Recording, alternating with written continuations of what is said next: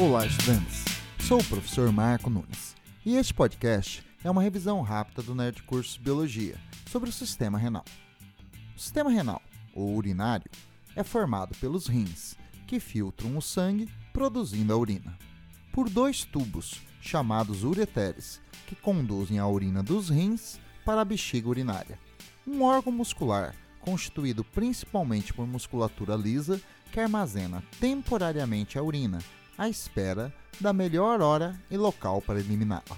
Na base da bexiga urinária há um esfíncter feito de um músculo estriado esquelético, responsável pelo controle voluntário da eliminação da urina. A urina é conduzida da bexiga urinária para o ambiente externo pelo canal da uretra. No sexo feminino, a uretra conduz exclusivamente urina. No masculino, a uretra conduz urina e esperma, então o sistema é urogenital. Bom, é isso aí. Continue firme nas revisões do Nerd Curso Biologia e bom estudo!